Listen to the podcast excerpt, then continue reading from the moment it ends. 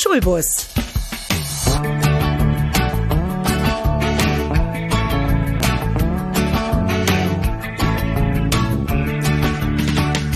Der Podcast von und mit Andreas Gebhardt zum Thema Schule und Bildung.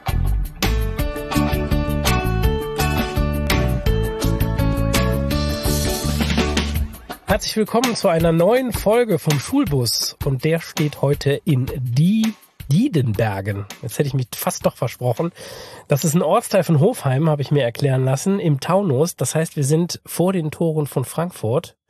Und ich habe jemanden im Auto sitzen, den ich schon was länger kenne, weil die Lena, ist es, ist mir auf der Leipziger Buchmesse schon begegnet, weil dort waren wir nämlich auch gemeinsam im Einsatz gewesen und die hat so ein tolles Projekt dass ich gesagt habe, wir zwei müssen auf jeden Fall noch eine Runde im Schulbus drehen und das tun wir heute. Lena, stell dich doch vielleicht einfach selber erstmal vor. Hallo, ich bin Lena vom Bücheralarm und äh, bin heute so glücklich, dass das Podcast Mobil direkt bei mir vor die Haustür gerollt ist. Es ist ein unheimlich schönes Erlebnis, in deinem äh, Schulbus sitzen zu dürfen. Und äh, ja, ich mache Leseförderung per Podcast. Das ist meine Mission, Kinder, aber auch Jugendliche zum Buch zu bringen über den Podcast. Und das ist total cool. Wir bauen mal die Spannung ein bisschen auf, weil du sitzt nicht alleine im, äh, äh, im Schulbus, sondern du hast noch vor dir einen Koffer stehen. Leuchtend orange und groß drauf steht Bücheralarm. Erzähl doch mal, was ist denn überhaupt in diesem Koffer drin? Geld? Ist da Geld ah, vielleicht für die Bildung? Geld für die Bildung drin? Das ist Pandoras Büchse, die man da öffnen kann. Aha. Ähm, nein, das ist äh, tatsächlich der Bücheralarm Podcast Koffer und da steckt alles drin, was Büchereien, aber vor allen Dingen eben auch Schulen brauchen, um bei unserem Projekt mitmachen zu können. Es ist vor allem natürlich coole Podcast-Technik. Ähm, High-End, möchte ich sagen, äh, Profi-Podcast-Mikrofone und Kopfhörer für den Audioschnitt. Aber da steckt eben auch noch ganz viel ähm, Support vom Bücheralarm und Know-how drin, nämlich Workshops für die Lehrkräfte oder die Bibliotheksmitarbeiter, und das Allerwichtigste, last but not least, ein Buch. Denn darum geht es beim Bücheralarm. Wir machen immer Bücher-Podcasts. Ähm, jede Folge ist ein Buchtitel und der Bücheralarm unterstützt eben mit Know-how, mit Hosting, dass die Podcast-Folgen auch weltweit gehört werden können, überall wo es Podcasts gibt. Und das ist auch tatsächlich schon der Fall. Also wir werden in 33 Ländern aktuell gehört mit dem oh, Bücheralarm. International. Wir kommen auf den Inhalt und die Art und Weise gleich noch zu sprechen. Der Koffer ist ungefähr DIN A4, ein bisschen größer DIN A4 groß. Ne? Ähm, jetzt hast du da so eine, so eine Halterung dran. Was, was kann ich damit machen, das Schwarze? also normalerweise gibt's den einfach so mit Tragegriff, aber er ist stoßfest und wasserdicht und sieht wahnsinnig gut aus. Aber jetzt ganz neu gibt's einmal einen Tragegurt, dass man sich den Koffer auch schultern kann. Und ganz neu sind wir jetzt gerade, habe ich äh, das kleines äh, Testmodell quasi äh, hier im Bus mitgebracht. Das ist nämlich ein Rucksack. Den kann man sich den Podcastkoffer direkt auf den Rücken schnallen. Sieht so ein bisschen aus wie so ein Jetpack, als könnte ich damit auch abheben. Und tatsächlich, ich finde, mit dem Projekt kann man auch fliegen. So. Ja, kommen wir zum Pro Projekt beziehungsweise zu der Initiative. Äh, Bücheralarm, wie kommt man auf so einen Namen? Wo kommt dieser Name überhaupt her? Der kommt von meinem Sohn.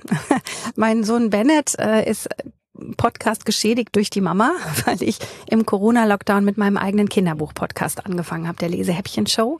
Auch da war er beim Namensgeben schon mit dabei und als dann klar war, ich will nicht nur alleine Bücher-Podcast machen, sondern ich möchte Schülerinnen und Schülern in ganz Deutschland, aber jetzt auch in Österreich und in der Schweiz die Möglichkeit machen, mitzugeben, mitzumachen, so rum. Äh, da hat haben wir nach einem Namen überlegt und geguckt und irgendwie kam mein Sohn drauf. Und dann guckst du natürlich, ne, gibt's da eine Domäne, die schon jemand gesichert hat? Nee, hatte keiner. Und das macht so viel Sinn, weil auch wenn man da reinhört, wir machen echt Alarm für Bücher. Mhm. Deswegen Nomen est Omen. Mhm. Du hast am Start eben gerade schon mal den Begriff benutzt, den würde ich gerne noch mal so ein bisschen hinterfragen, weil vielleicht auch nicht jede Zuhörerin oder Zuhörer den kennt. Leseförderung. Was bedeutet denn Leseförderung? Also ich persönlich glaube tatsächlich, dass die wichtigste Kompetenz, die unsere Kinder und äh, der Nachwuchs in der Schule lernt, ist tatsächlich das Lesen. Ähm, das Verstehen von Texten, denn das ist ja die Basis für die Kommunikation, für das Miteinander und äh, na gut, eine der Grunddisziplinen im Deutschunterricht natürlich. Äh, aber es ist eben nicht so leicht, die Kinder zum Buch zu führen oder zum Lesen zu führen. Und geschweige denn auch, Lesen hat ja auch was mit Verstehen zu tun. Ne? Also man muss auch folgen können dem Text, den man da liest. Und Leider wird das immer schwieriger. Wir haben natürlich mit den äh, digitalen Möglichkeiten heutzutage eine krasse Konkurrenz zum analogen Medium Buch bekommen. Und trotzdem ist die Lesekompetenz immer noch so verdammt wichtig tatsächlich. Also für den gesamten beruflichen Werdegang eines Menschen äh, sehr, sehr fundamental und eben auch für die Chancen, die man im Leben hat. Wenn man nicht lesen kann, ist man klar im Nachteil tatsächlich. Und deswegen gibt es Leseförderinitiativen, ganz viele in ganz Deutschland, viele, viele Menschen, die sich zum Teil seit Jahrzehnten dieser Mission verschrieben haben. Ich bin ganz frisch dabei eigentlich, echt noch so ein Rookie, ähm, aber dafür mit voller Leidenschaft und mit einem mega coolen Projekt. Mhm. Du sagtest ja, ihr habt vor Corona oder zu, zu Anfang von Corona angefangen mit dieser Leseförderung, mit dem Bücheralarm. Was, was war denn da so für dich der, der, der Ausgangspunkt, beziehungsweise die, welche Situation, wo du gesagt hast, ich baue jetzt eine Initiative auf mit Podcast äh, und dem Bücheralarm was hat dich da heutzutage, sag mal, getriggert?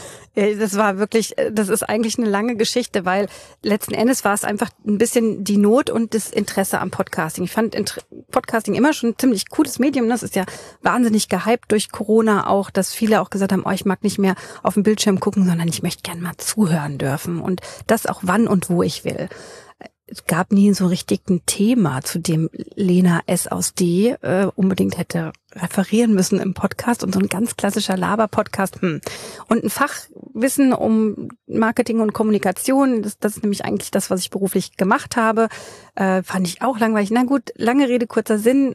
Im Lockdown habe ich plötzlich beschlossen, ich lese den Kindern vor weil die Geschichten kommen ja nicht mehr an. Also die Kinder saßen zu Hause, äh, Schule, Ausnahmezustand, das war ganz furchtbar. Mein Sohn auch völlig unterfordert eigentlich mit dem, was da so noch stattfand. Und da habe ich gedacht, na ja, und vor allem sind ja auch nicht alle Eltern so leseraffin. Ne? Also wer liest denn seinen Kindern noch vor? Also es gibt da viele Untersuchungen zu, es werden immer weniger und oft sind es ohnehin die Familien, die vielleicht sowieso schon höheren Bildungsstand haben oder wo die Kinder vielleicht ohnehin schon größere Chancen im Leben haben und die denen dringend vorgelesen werden müsste. Das tut halt keiner.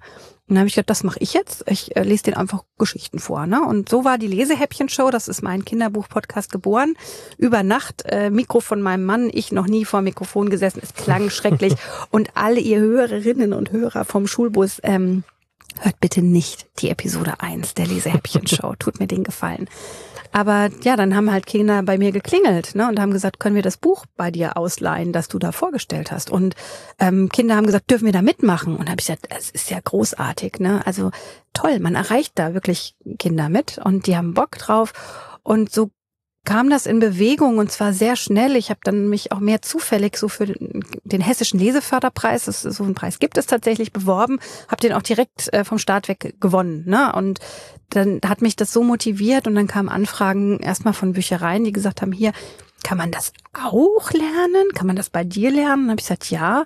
Und ganz ehrlich, ich baue jetzt ein Netzwerk für die Leseförderung auf und zwar mit dem Podcast. Und so mhm. war der Bücheralarm dann geboren. Mhm. Also. Glaubst du denn, dass Leseförderung in Deutschland viel zu kurz kommt? Absolut. Es ist ganz oft, äh, also es gibt unheimlich viele sehr motivierte und engagierte Mitstreiterinnen, die in ganz vielen verschiedenen Bereichen Leseförderung machen und das ganz toll und Gott sei Dank. Aber an vielen Stellen ist es eben trotzdem auch gerade seitens der Politik oder auch in den Schulen oft auch, naja, ich, Lippenbekenntnis ist vielleicht fast ein bisschen zu fies, aber es fällt im Alltag halt dann doch hinten runter. Ne? Also theoretisch sind sich alle dessen bewusst, wie wichtig das ist. Und möglicherweise schafft man sogar Ressourcen, aber die werden ganz oft nicht abgerufen oder es ist im Alltag gar keine Zeit dazu da. Und ganz ehrlich, mit ich schenke dir ein Buch ist eine schöne Mission. Also jemandem einfach mal ein Buch zu schenken, ist schon mal ein guter Anfang. Aber beim Bücheralarm machen die eben aktiv selbst mit. Die gestalten ein Projekt, das in ihrer digitalen Lebenswirklichkeit auch stattfindet. Und das ist natürlich was, wo man einfach sagt, da sind wir an einem neuen Punkt. Das ist so eine Kehrtwende fast schon mhm. in der Leseförderung auch. Ne? Also es ist eben multimedial und in der Lebenswirklichkeit der Jugendlichen. Und das ist, glaube ich, das, wo sich der Bücheralarm auch von sehr vielen traditionellen Projekten in der Leseförderung auch unterscheidet. Mhm. Das heißt, du schaffst eine Alternative sondern du gehst jetzt nicht her und machst mit dem Bücheralarm, förderst, dass die Kinder mehr lesen, dass vielleicht auch Eltern abends wieder mehr vorlesen, gute Nachtgeschichten lesen. Ich finde das immer voll schade, wenn man so rumhört und die Leute sagen einfach, ja, der kann selber was lesen oder ich setze meine Kinder von Fernseher. Sind die, also aus meiner Sicht macht die Digitalisierung ja auch wirklich viel kaputt oder verändert zu stark oder zu schnell, meiner Meinung nach, meine ganz persönliche Meinung, verändert zu stark und zu schnell. Ist denn dieser Bücheralarm mit diesem Podcast dann auch ein, ein Teil der Digitalisierung oder wie, wie muss ich das verstehen? Oder förderst du dann doch ein bisschen in die Richtung, dass die Eltern vielleicht doch wieder mehr das Buch in die Hand nehmen, anstatt ihre Eltern, äh, ihre Kinder vor den Fernseher zu setzen? Genau, das ist letzten Endes genau das Ziel. Ne? Und das erreicht man über so ein ganz lustiges Vehikel, den Podcast. Es regt dazu an, selber zu lesen, weil jeder, der beim Bücheralarm mitmacht, muss halt eben selber erstmal ein Buch lesen. Ne? Sonst kann man gar nicht mitmachen. Also das ist ein hoher Motivator für auch für Lesemuffel, äh, zu sagen, uh krass, ich interessiert mich mehr für diesen technischen Aspekt, aber okay, dann lese ich halt ein Buch. Umgekehrt ähm, sorgt es auch in den Familien für einen neuen Gesprächsstoff.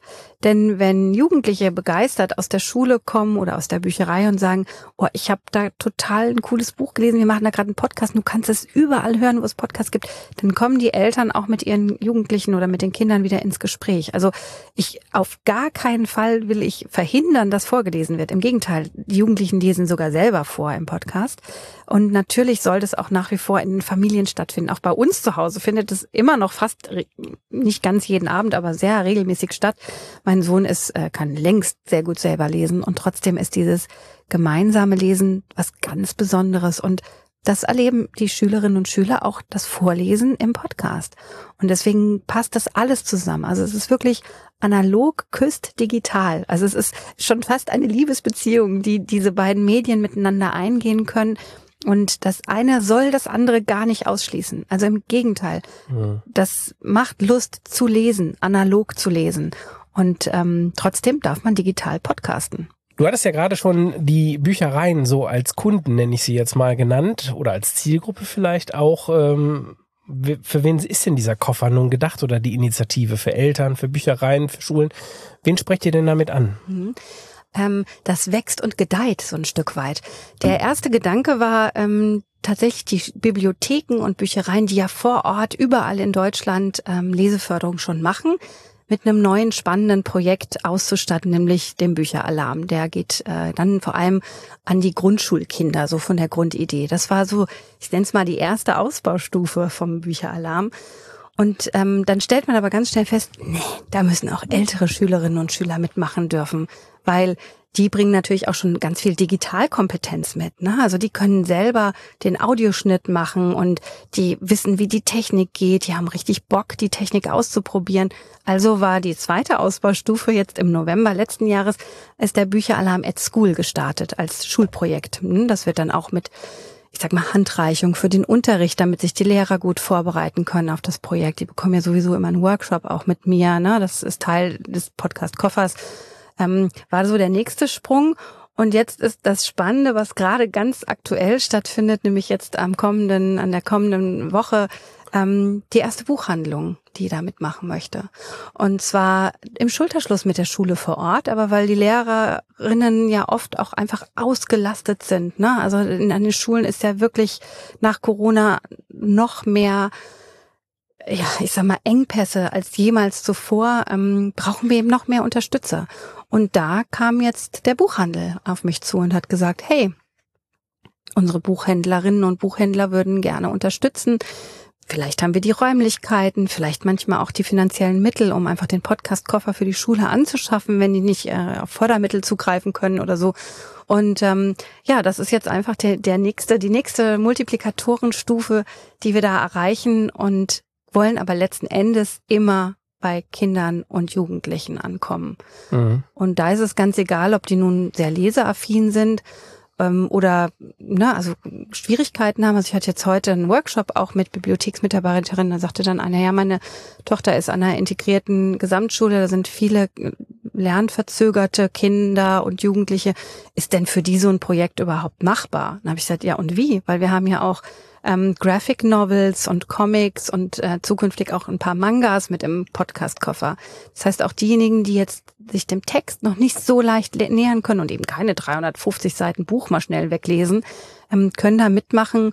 Und da braucht man einfach ganz viele Mitstreiter, die diese Vision auch mittragen und ähm, ja als Multiplikatoren einfach wirken. Mhm. Wie funktioniert das denn jetzt mit dem Koffer? Du hast ja gesagt, da ist Mikrofon drin, da ist ein Kopfhörer drin und das ist ein Buch drin, richtig? Mhm, genau. So, wer entscheidet denn, welches Buch da drin ist? Das darf man zum Glück mehr oder weniger selber entscheiden. Also wir haben so um die 120 Buchtitel, äh, die in den Podcast-Koffern stecken könnten. Okay, da sind das sind auch Partnerschaften? Ne? Genau, oder? da sind Verlagspartner, die da dahinter stehen, die eben auch als Verlage sagen, Leseförderung ist nicht nur fundamental wichtig. Ne? Das machen Verlage sowieso schon seit vielen Jahren, unterstützen die die Leseförderung, sondern die sehen natürlich auch, dass es letzten Endes auch aus Marketing-Sicht schon Sinn macht, Jugendliche für das Lesen zu begeistern.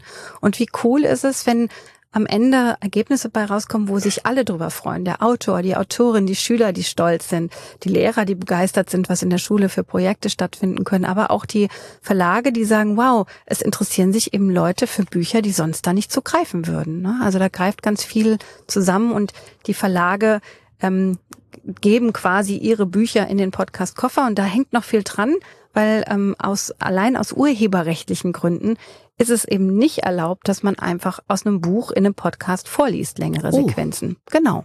Also maximal drei Prozent ist üblicherweise ähm, genehmigt oder erlaubt. Äh, ähm, Sonst wird es zum Hörbuch. Genau, es wird zum Hörbuch und wir machen explizit keine Konkurrenz zum Hörbuch. Also es ist nicht das Vertonen in dem Sinne eines, eines Romans oder so das Ziel, sondern die Schülerinnen und Schüler analysieren, interpretieren, interviewen, und verarbeiten die Lektüre im Podcast tatsächlich. Ne? Mhm. Aber nichtsdestotrotz müssen die Verlage natürlich ihr Okay geben und das macht eben auch der Bücheralarm, damit nicht jede einzelne Schule bei jedem Verlag äh, plötzlich anrufen muss und sagen muss, ja, würden gern mal ein Buch und äh, können wir das denn jetzt, ne? Okay, das heißt, die Lehrerin bestellt dann beim Bücheralarm so einen Koffer. Habe ich richtig verstanden? Bekommt den Koffer zugeschickt, da ist ein Buch drin von einem Verlagspartner. Wie geht's dann weiter? Dann gucken die bei uns auf der Webseite www.bücheralarm.de, übrigens mit Ü geschrieben sogar, ähm, und gucken da in den Termin, wann der nächste Workshop ansteht und buchen sich einfach in einen Workshop mit mir. Die finden online immer statt, mehrmals im Monat. Das sind so zweistündige Kompaktseminare, wo es um das Projekt, aber auch um technische Dinge geht, weil das ist so, das sind so die größten Bauchschmerzen, die ähm, die teilnehmenden Erwachsenen, sage ich mal, haben an dem Projekt. Ne? Im Audioschnitt, wie geht denn das? Und das erfahren die natürlich von mir. Und sie bekommen dann aber auch noch ein digitales Paket geschickt, in dem sind Audiodateien. Ähm, wir haben nämlich immer den gleichen Jingle beispielsweise. Ne? Das, mhm. das liefert den akustischen Rahmen für jede einzelne Podcast-Folge unsere Bücher Alarm Jingle, Intro und Outro und Zwischenspiele und dann aber auch ganz praktischen Kram, Datenschutzerklärungen. Ne? Mhm. Die müssen unterschrieben werden und das ist in den Schulen auch kein Spaß. Das denke ich mir. So, und dann äh, gebt ihr aber auch einen Lehrfaden mit, so was, was mache ich wie? Ja, wie baue ich das quasi schulisch, unterrichtstechnisch mit den, mit den, mit den Schülern oder mit den Leuten in der, in der Bücherei auf? Ja, das heißt, äh, was weiß ich, man bekommt halt äh, die Aufgabe, da halt ein Buch zu analysieren und macht dann da einen Podcast drüber. Oder wie muss ich mir das vorstellen? Genau, also es gibt tatsächlich so eine richtige klassische Handreichung, so heißt es im schulischen Umfeld. Ähm, das sind, was weiß ich, so 15 oder 20 Seiten, auf denen steht, wie man das Projekt exemplarisch im Unterricht einbauen könnte. Das ist zum Beispiel beschrieben, wie so eine klassische Podcast-Folge aussehen bzw. sich anhören könnte. Ne? Also maximal 45 Minuten, eher 30. Ne? Also Intro, Outro, Zwischenspiele, Anmoderation, Interview, wann was wie kommen könnte. Ähm, das ist aber nur der Rahmen. Letzten Endes darf die Schule oder die Schülerinnen und Schüler dürfen selber ganz kreativ auch werden, dürfen es auch genau anders machen. Aber es gibt so ein bewährtes ähm, Rezept fast schon für so eine Bücheralarmfolge. Ne? Und die besteht aus mehreren Bestandteilen. Und dann gibt's aber auch noch ganz praktische Sachen, nämlich zum Beispiel Moderationskarten für die Schülerinnen und Schüler, dass die sich einfach sehr schnell in Gruppen zusammenfinden können. Weil wir wollen ja dass die jetzt nicht monatelang ganz dröge in so einem Projekt feststecken, mhm. sondern die sollen das in schnellen Sprints umsetzen, ähm, ganz schnell ins Doing auch kommen, ganz schnelle Erfolgserlebnisse ähm, erzielen und das aber auch bei einer sehr guten Qualität. Und dafür bieten wir ihnen eben verschiedene Tools von Moderationskarten über Tutorials auf YouTube. Äh, wie funktioniert das mit dem Audioschnitt? Ne? Wir haben also auch äh, digital da einiges vorbereitet schon. Und es wächst eben auch immer weiter. Ne? Mhm. Also Wir wollen den Lehrerinnen und Lehrern das ja wahrscheinlich auch so leicht wie möglich machen, damit es auch eine Entlastung ist und nicht eine zusätzliche Belastung wird. Du sprachst ja äh, vorhin schon mal davon, dass es seit Corona halt auch alles ein bisschen schwieriger geworden ist für die Lehrerinnen und Lehrer. Und damit wollt ihr noch eine Entlastung schaffen.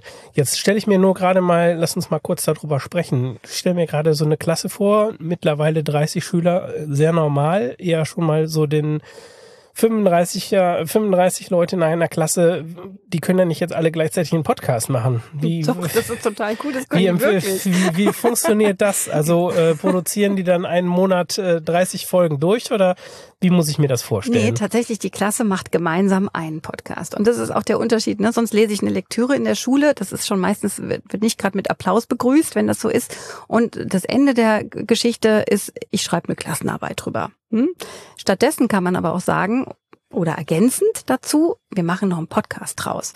Und dann ist da plötzlich ein kreativer Raum, in dem sich auch 32 Schüler tatsächlich miteinander aufteilen können. Das sind total coole Projektarbeitsmethoden, die die auch in diesem Projekt lernen. Zum Beispiel, also klassisch sage ich immer, es gibt fünf Gruppen, ne, die ähm, kannst, sind dann pro Gruppe ungefähr sechs äh, Schülerinnen und Schüler drin.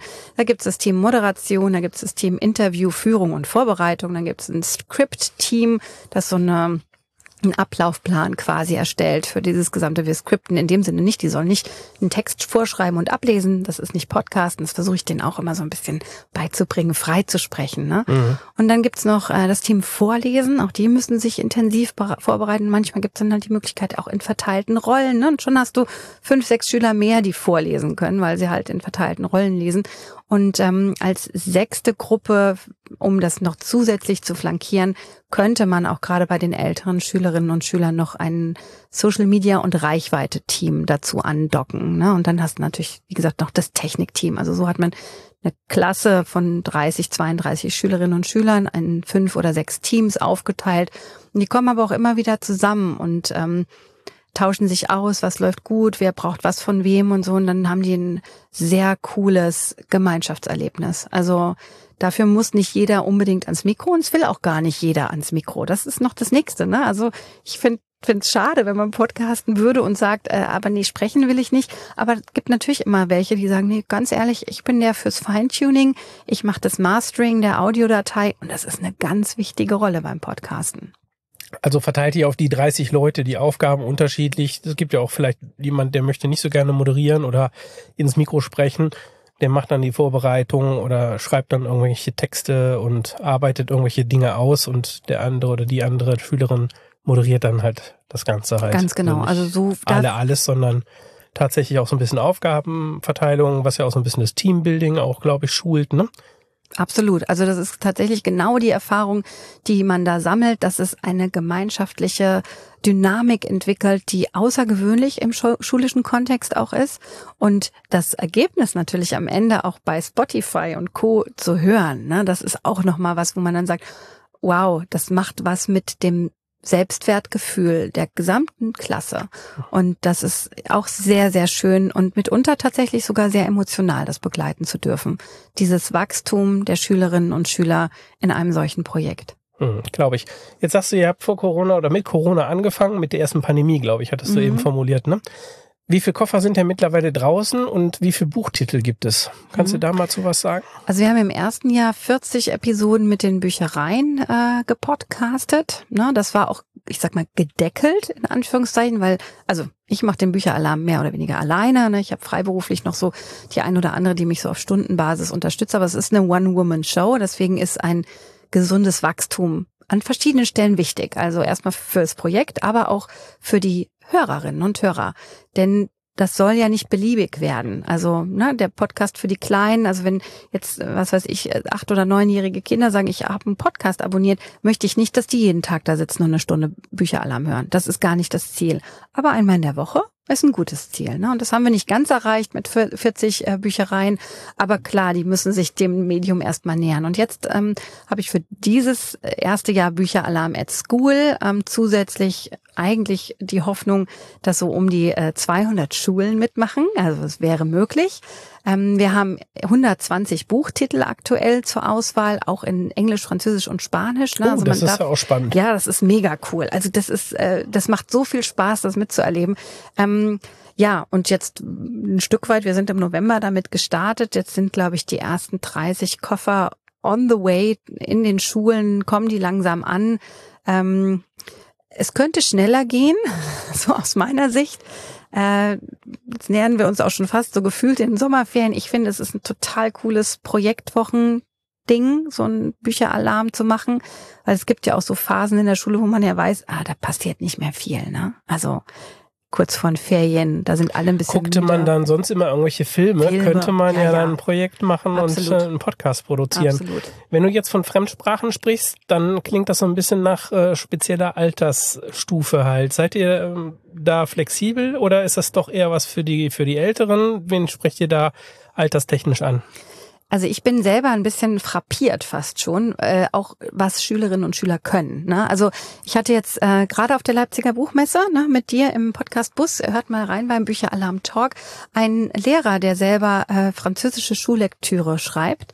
Und der hatte ein Buch mitgebracht, den Titel kann ich leider nicht aussprechen, Ich nix Französisch. Und ähm, das liest man schon nach dem ersten Jahr Französisch in der Schule. Kann man diese Lektüre eben schon erarbeiten und die Das heißt, man, welches Alter ist das? Na, dann sind die, wenn die Französisch bekommen, siebte Klasse siebte, oder so, ne? Genau. Also genau. Ähm, und dann können die nach einem Jahr Französisch schon einen Bücherpodcast zu einem französischen Buch machen. Und dann gibt es so eine ganz schlaue Schule, mit der ich jetzt gerade Kontakt hatte, die gesagt hat, ah, wir haben ja auch die französische Partnerschule mit den französischen Kindern, die kommen jetzt in den Ferien zu Besuch, können wir doch mit denen gemeinsam das Projekt machen. Mhm. Also dann hat man auch noch Muttersprachler vielleicht mit dabei. Ne? Aber ganz so äh, vielseitig muss man es ja gar nicht aufhängen. Also man kann es auch runterbrechen auf eine äh, etwas unkompliziertere Lösung. Aber das ist das Ding. Also letztlich der Bücheralarm setzt in der dritten Klasse an und hört irgendwann in der gymnasialen Oberstufe, wenn die Schülerinnen und Schüler dann sagen, okay, ich ähm, muss jetzt äh, fürs Abi lernen. Ich habe für solche Spirenzchen keine Zeit mehr. Dann sind wir fertig mit der Leseförderung. Mhm. Und früher anfangen im Grundschulalter lohnt sich noch nicht, beziehungsweise ist nicht ideal, oder? Na gut, so erste, zweite Klasse ist noch nicht so richtig Zielgruppe, wobei ich jetzt am Wochenende ähm, so einen Pop-up-Podcast sozusagen gemacht habe. Da waren Zweitklässlerinnen dabei, die haben vorgelesen. Da war ich echt was erstaunt. Ne? Also wenn man leistungsstarke Kinder hat, aber dann müssen die, glaube ich, tatsächlich schon ein bisschen leistungsstärker sein. Eigentlich brauchen wir beim Bücheralarm nicht die leistungsstärken Kinder unbedingt, ne? sondern wir wollen ja gerade die mit der Leseförderung abholen, die sonst benachteiligt sind oft, ähm, eben auch mit leichteren Texten beispielsweise. Aber es ist natürlich auch super spannend, mal die Leseprofis dran zu lassen ans Mikrofon und die ein Buch erlebbar zu machen als Podcast. Also das ist, da kann man es fast keine Einschränkungen treffen, weil das für so viele Bereiche so gut funktioniert. Mhm. Apropos erlebbar machen, so jetzt habe ich den Podcast fertig mit meiner Klasse. Wo wird der denn dann veröffentlicht? In der Schule, auf der auf der Homepage oder wo wo kommt das hin? Das Coole ist, dass es eben nicht nur auf der Schulhomepage da so furcht dahin dumpelt oder auf einem Stick nach Hause mitgenommen wird, sondern dass man die Schulen schickt die fertige Audiodatei dann eben wieder an den Bücheralarm, also an mich und ich hoste die professionell mit einem professionellen Hostingdienst, ähm, die das voll unterstützen, auch als toller Partner von der Initiative und dann kann man den eben überall da hören, wo es Podcasts gibt, also bei Spotify und Apple Podcast und aber auch auf der Schulwebseite. Und das ist ganz cool, weil es gibt dann so einen Episodenplayer, so einen Podcast-Player, den kann man einfach ähm, auf der Webseite mit einbauen. Und das machen auch nicht nur die Schulen, sondern das machen dann auch wieder die Verlage, die Autorinnen und Autoren, die interviewt wurden in den Podcasts und so werden eben alle auch für die fertige Folge zum Multiplikator und so erklärt sich das, dass jede Folge mehrere tausend Downloads einfach auch hat. Ne? Mhm. Das heißt, aber eine Klasse oder ein, ein, eine Projektserie, sage ich jetzt mal, macht dann eine Episode fertig. Genau, jede, genau, jeder Teilnahme bedeutet ein, eine fertige Podcast-Folge. Also auch ein Stück weit eine Verpflichtung, die die Schulen beziehungsweise auch die Bibliotheken eingehen, weil ich habe ab und an auch lustige Anfragen von welchen, die sagen, oh, das ist aber ein schöner Podcast-Koffer, können wir den bestellen? Da ich gesagt, naja, nee, was macht ihr denn? Völlig andere Branche, nichts mit Jugendlichen, einfach weil der Koffer so schick ist. Und da habe ich dann gesagt, nee, also ihr verpflichtet ihr euch auch, ähm, diesen lebendigen Podcast-Kanal mit mir zu gestalten, weil das ist eben einerseits für die Schülerinnen und Schüler oder die Kinder, die selber teilnehmen, aber es ist eben auch ein lebendiger Podcast-Kanal für Abonnenten. Und davon haben wir inzwischen äh, viele hundert, um nicht zu sagen mehrere tausend. Und es werden jeden Tag tatsächlich mehr. Hm. Machst du das denn, wir sind wie gesagt jetzt immer noch in Frankfurt, äh, ist das momentan eher noch so eine lokale Geschichte oder Seid ihr jetzt bundesweit unterwegs? Habt ihr die Möglichkeit oder hast du die Möglichkeit, das bundesweit anzubieten? Was, was sind da die Pläne in dem Bereich? Also wir sind nicht nur bundesweit aktiv, tatsächlich von, von äh, Hamburg bis zum Bodensee und von Ost nach West einmal quer durch die Republik, sondern wir haben jetzt auch die erste Schule, die schon in der Pilotphase in der Schweiz mitgemacht hat ähm, und in Österreich. Äh, also von daher im gesamtdeutschsprachigen Raum und es gibt auch schon jetzt, das ist nicht ganz so einfach, den Podcast-Koffer ins Ausland tatsächlich äh, zu ne, verkaufen in Anführungszeichen, ähm, denn wir haben auch Anfragen jetzt aus äh, Südamerika, aus Brasilien, Wahnsinn. denn da gibt's deutsche Schulen, ne? Oder äh, das Goethe-Institut ist überall unterwegs oder deutsche Auswanderer, die irgendwie im Ausland unterwegs sind und einfach für ihre Kinder auch wollen, dass die so diese Verbindung zu Deutschland, zur deutschen Lektüre, zu Büchern, zu coolen neuen Büchern halten. Und jeder Podcast ist eben auch ein Stück weit nicht nur eine Reise durch die Literatur, sondern auch durch Deutschland oder durch alle teilnehmenden Städte und Länder, weil man hört natürlich, hört sich das in Hamburg schlichtweg anders an, als wenn die da in München podcasten. Ne? Ja. Und in Leipzig klingt es halt auch ein bisschen anders als in Köln. Und das ist total spannend. Das glaube ich. Sind die einzelnen Episoden Folgen gekennzeichnet, dass man erkennen kann, welche Schule oder welche, welches Projekt dahinter steckt? Genau, also der ähm, Buchtitel ist natürlich immer mit zu erkennen und äh, auch welche Schule, welche Klasse das gemacht hat. Genau, das sieht man immer. Und es ist in den Episodenbeschreibungen, haben die Schülerinnen und Schüler auch immer noch mal die Möglichkeit, was von sich, von ihrer Schule, vom Projekt preiszugeben, ob das jetzt in Ferienspielen gemacht wurde oder im Deutschunterricht oder in der AG. Ne? Das dürfen die auch beschreiben und äh, von daher lernt man sich auch ein Stück weit kennen über dieses Medium. Bedeutet aber, dass jede Schule einen einzelnen Titel hat. Ne? Das heißt, ich habe jetzt nicht drei Schulen in Deutschland, die den gleichen Titel behandeln, oder? Doch, tatsächlich. Lustigerweise im Schulbereich machen wir das genau so, ähm, dass man zu einem Buchtitel auch mehrere Podcasts machen könnte. Ne? Also die haben die Möglichkeit, den Titel an drei, fünf oder fünf oder sechs Schulen zu nehmen. Ähm, und das macht auch Sinn. Also im ersten Moment habe ich noch gedacht, oh, äh, Mist, will ich das überhaupt? Aber ja, weil niemand von uns liest dasselbe Buch mit denselben Emotionen und mit demselben, ich sag mal, mit derselben Essenz, sondern jeder empfindet ein Stück weit was anderes. Und wir haben jetzt gerade im Bücheralarm einen total heiß begehrten Titel, äh, gerade mit dem Jugendliteraturpreis ausgezeichnet. Ähm, den, den habe ich jetzt die dritte, die, die dritte Schule, die den gerne im Podcast-Koffer hätte. Und die haben alle einen ganz unterschiedlichen Antritt. Einmal ist es eine, ein reines Mädchengymnasium, wo die Lese AG das gemacht hat. Jetzt habe ich eine Schule, die das in der Nachmittagsbetreuung im Ganztagsangebot macht. Da ist die, die Gruppe schon ganz anders, die sich zusammensetzt. Das sind nämlich Jungs und Mädchen, die denselben Buchtitel lesen. Also haben die ein anderes, während die in der einen Schule, die Mädchenschule, sind alle ein bisschen in den Autor verliebt und ich auch. Benedict Wells übrigens, Heartland, also ein empfehlenswertes Buch, gerade wenn man ein Kind auch der 80er Jahre ist. Es ist ein ganz großartig zurecht gefeiertes Buch. Und der Autor ist einfach auch zauberhaft, muss man wirklich so sagen. Und da merkt man äh, nicht nur die Liebe zum Buch, sondern manchmal auch die Liebe zum Autor. Und es hat eine andere Gruppe, bringt das so gar nicht mit. Ne? Und deswegen hat man ganz unterschiedliche Ergebnisse und es macht total Spaß, da reinzuhören. Jetzt habe ich eine Lehrerin oder einen Lehrer, der hört gerade zu, findet das Projekt super gut. Was muss er tun? Einfach nur entweder sogar direkt zum Hörer greifen. Ich freue mich immer auch, ähm, die Menschen hinter dem Interesse kennenzulernen. Und äh, das im Moment geht das auch noch, ne, dass die sich einfach direkt bei mir persönlich melden dürfen.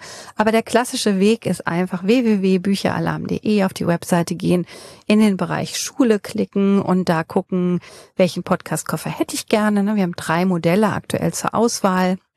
Und dann den Buchtitel mit reinwählen. Auf Bestellen drücken und dann warten, bis der Podcastkoffer da ist und loslegen. Mhm. Am Ende meiner Folgen frage ich immer mal so, ne, unter dem Angebot, was wäre, wenn ich jetzt eine Fee wäre und könnte dir drei Wünsche erfüllen? Mhm. Was sind deine drei Hauptwünsche für dieses Projekt in den kommenden Monaten, Jahren? Also das Haupt, der Hauptwunsch ist, glaube ich, tatsächlich, dass es einfach ankommt in den Schulen jetzt. Ne? Also dass ganz viele Schülerinnen und Schüler diese Möglichkeit bekommen und ähm, mit podcasten dürfen. Darauf würde ich mich freuen und ich bin auch optimistisch, dass die Fee das möglich machen wird. Ähm, dann brauche ich natürlich Partner für dieses Projekt, denn im Moment trägt sich das durch man kann es viel Klinken putzen und betteln. Ne? Also das ist natürlich mit Kosten auch verbunden. Wir hatten jetzt einen riesen Aufschlag auf der Leipziger Buchmesse. Wir starten einen Podcast Award, also einen, einen, den ersten Schüler-Podcast-Preis, der im nächsten Jahr auf der Leipziger Buchmesse auch verliehen werden soll. Nun fragen die Schüler, was kriegen wir denn da für einen Gewinn, wenn wir gewinnen? Und dann muss ich dann sagen, ja, so ganz steht es leider noch nicht fest. Also wir suchen noch nach Partnern, die das auch finanziell einfach mittragen, dieses Projekt. Ne? Also sowas wie ein Pop-up-Podcast-Studio für ähm, die Schule könnte ein toller Hauptgewinn sein. Und da brauche ich Partner. So. Und das nächste, äh, einen Wunsch habe ich noch, ne? Ja. Ach, dass du nächstes Jahr wieder vorbeikommst und wir dann hier einen Sekt köpfen, weil wir sagen, ach, es waren nicht nur 200 Schulen, es waren 400. das wäre mein dritter Wunsch. Ja, das glaube ich. Ich hoffe, dass ihr ganz schnell die Marke von den 200 Schulen erreicht und ähm, bedanke mich erstmal heute, dass du mir so viele Fragen beantwortet hast, dass du das Projekt vorgestellt hast. Ich wünsche dir, dass es ganz, ganz schnell wirkt und finde das toll, dass du auch mit zu den Leuten gehörst, die sagen, wir meckern nicht nur, sondern wir beteiligen uns an der Schule und an der Bildung. Wir fördern das aus deinem Interesse, aus deinen Ideen und das finde ich super gut. Wünsche viel Erfolg weiterhin dabei und vielleicht treffen wir uns in einem Jahr und trinken dann die Flasche Sekt auf äh, deinen Erfolg. Das würde mich freuen. Und, und deinen, genau, weil wir gemeinsam einfach was für die Schulen und die Bildung tun und das ist wichtig. Auch, dass man sich kennenlernt und austauscht. Also von daher, Dialog ist großartig. Danke dafür. Danke auch und ich sage einfach mal Happy Podcasting. Das war der Schulbus, ein Podcast von und mit Andreas Gebhardt. Hast du Ideen oder Vorschläge zu den weiteren Folgen oder einfach eine Frage? Dann erreichst du uns unter schulbus.gebhardt.media.